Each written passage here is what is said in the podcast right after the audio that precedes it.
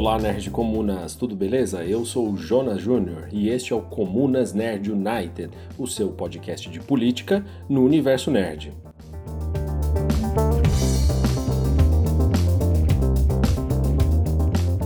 Bom, gente, é isso aí. Estamos de volta para mais um episódio do Comunas Flash. Neste episódio, nós vamos falar sobre um tema polêmico que ronda o nosso país, que é a questão da alta taxa de juros promovida pelo Banco Central e seu presidente Campos Neto. E também vamos traçar um paralelo e fazer uma introdução com a história do pato mais pão duro de Patópolis, ou seja, Tio Patinhas. O Segredo da Atlântida é uma história do Tio Patinhas escrita por Karl Barks, publicada em 5 de março de 1954. Na primeira parte da história, Tio Patinhas, ao cobrar uma dívida do Donald, que depois é paga pelo Donald, acaba sendo humilhado por seu sobrinho.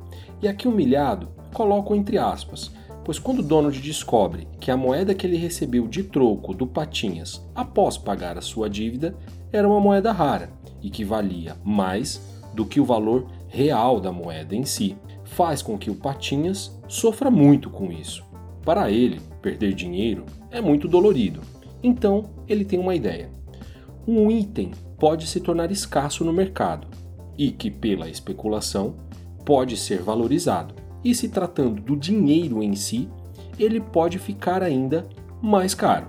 Então, ele pega uma moeda de 25 centavos de 1916 e resolve comprar todas no mercado, pagando o dobro para todas estas moedas.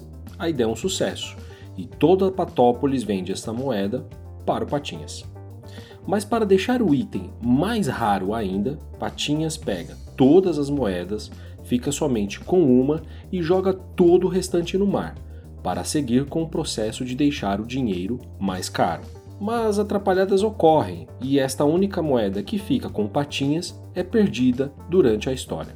Mas seus sobrinhos, ao verem Patinhas triste, simplesmente decidem ir para o mar e buscar as moedas perdidas, de forma que o Patinhas possa voltar a especular seu dinheiro. Donald e Patinhas, ao ir para o fundo do mar buscar as moedas, descobrem que no oceano vivem seres humanoides, mais conhecidos como Atlantes, que habitam o mar e usam suas moedas como adorno pessoal.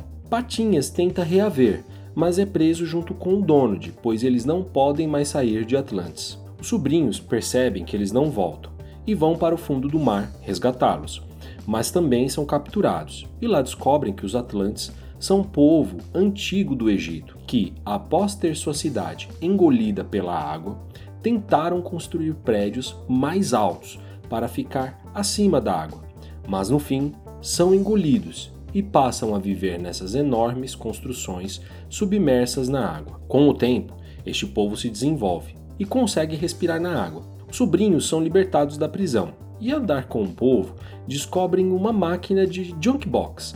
E aqui os Atlantes não conheciam o que é a música. Os sobrinhos ligam em uma fonte de energia, que é uma cobra elétrica, Afinal, o povo tem que usar peixe como eletricidade e usa as moedas que o Patinhas jogou no mar para ligar a máquina.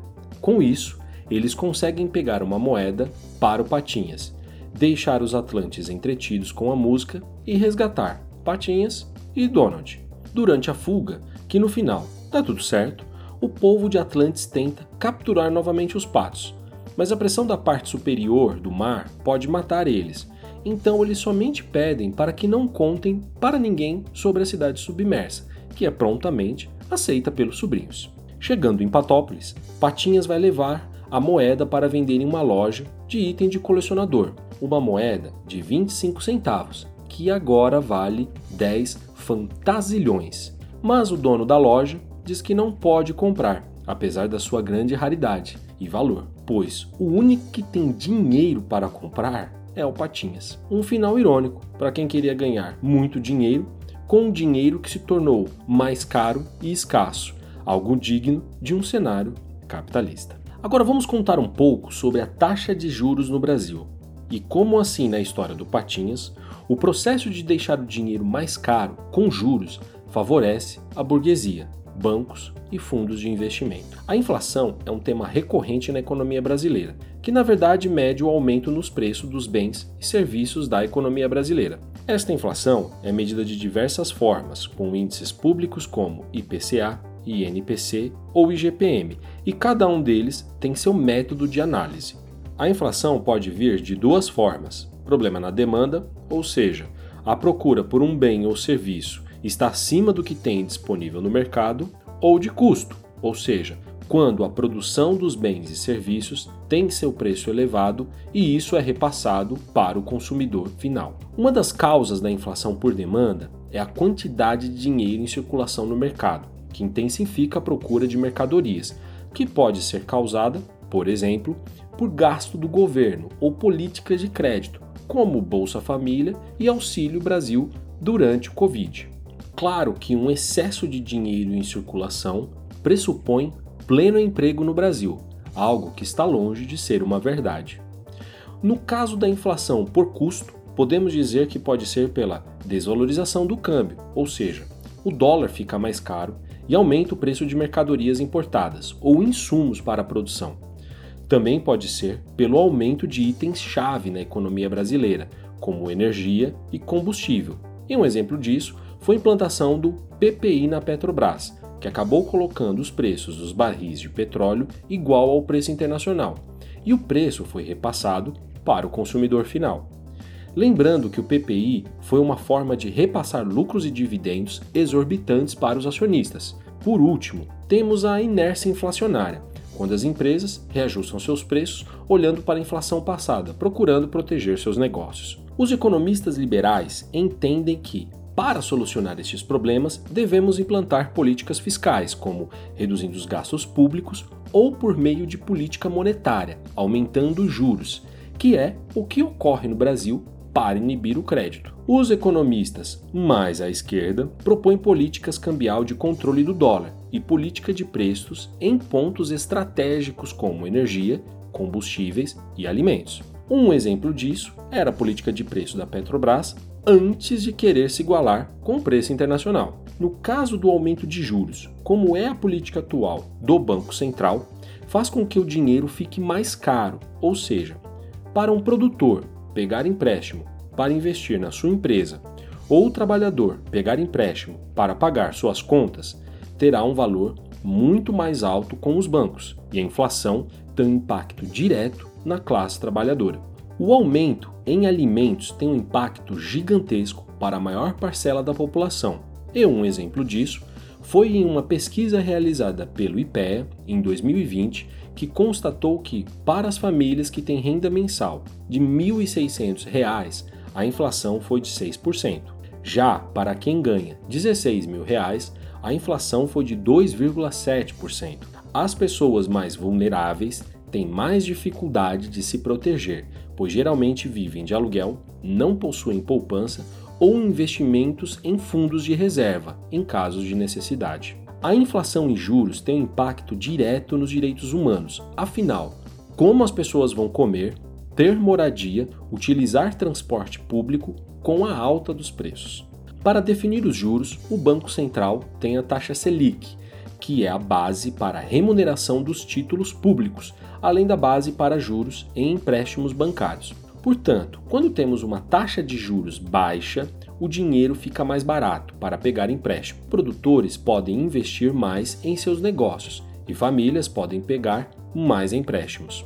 Além disso, um dinheiro mais barato leva o investimento produtivo, ou seja, investimento direto no negócio desse produtor, como aquisição de equipamentos e insumos, ao invés de investimento financeiro especulativo com os juros altos. Com juros mais altos, os bancos fundos de investimentos e quem tem dinheiro prefere comprar títulos da dívida brasileira, pois o Brasil paga juros altos para quem compra esses títulos. Os juros altos, além de evitar que produtores e trabalhadores peguem dinheiros em bancos que desestimulam o consumo, quem tem capital investe em fundos de investimentos ou em mercado financeiro, como ações, especulações, bitcoins, NFT e essas parafernalhas anarcocapitalistas. A lucratividade no mercado financeiro é muito maior com juros altos, comparados com investimento produtivo, conforme dito anteriormente, e com risco muito mais baixo. Um dos pontos que deve ser questionado sobre a política do Banco Central começa com o fato de ser um banco central independente. Para começo de conversa, isso é uma falácia, pois os presidentes do Banco Central, desde 1995, trabalharam em instituições financeiras ou bancos, com exceção de Alexandre Antônio Jobim, que era servidor de carreira. Esses bancos possuem fundos de investimentos e interessam os juros altos, Afinal, estes bancos possuem muitos papéis da dívida brasileira. Isso é chamado de porta giratória, ou seja, uma pessoa influente sai de uma instituição privada para entrar no Banco Central, uma instituição política. Portanto, aqui gera o questionamento: o Banco Central é realmente independente? E o conflito de interesses? A verdade é que ele não é e nunca foi independente.